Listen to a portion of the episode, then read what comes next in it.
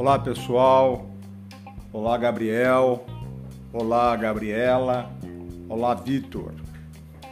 No dia 12 de junho, é, ali no mural, eu fiz uma postagem, né, exatamente comunicando que amanhã seria feriado, né, amanhã sexta-feira seria feriado, e se vocês estariam dispostos a nós termos aula. Né?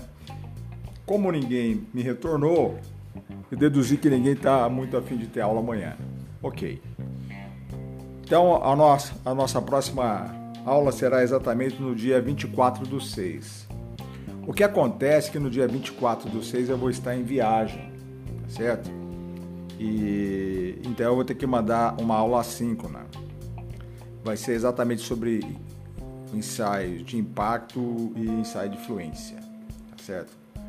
Então, vocês vão ter uma, uma aula dupla lá no dia 24.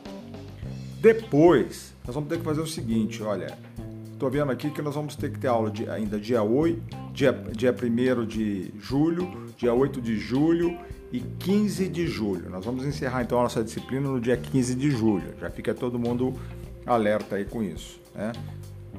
Nós vamos finalizar as aulas, depois é preciso fazer uma prova. Então fica aí todo mundo alerta em relação a isso. Então, só fazendo um retrospecto do que nos espera daqui para frente. Né? Nós teremos ainda mais quatro aulas, né?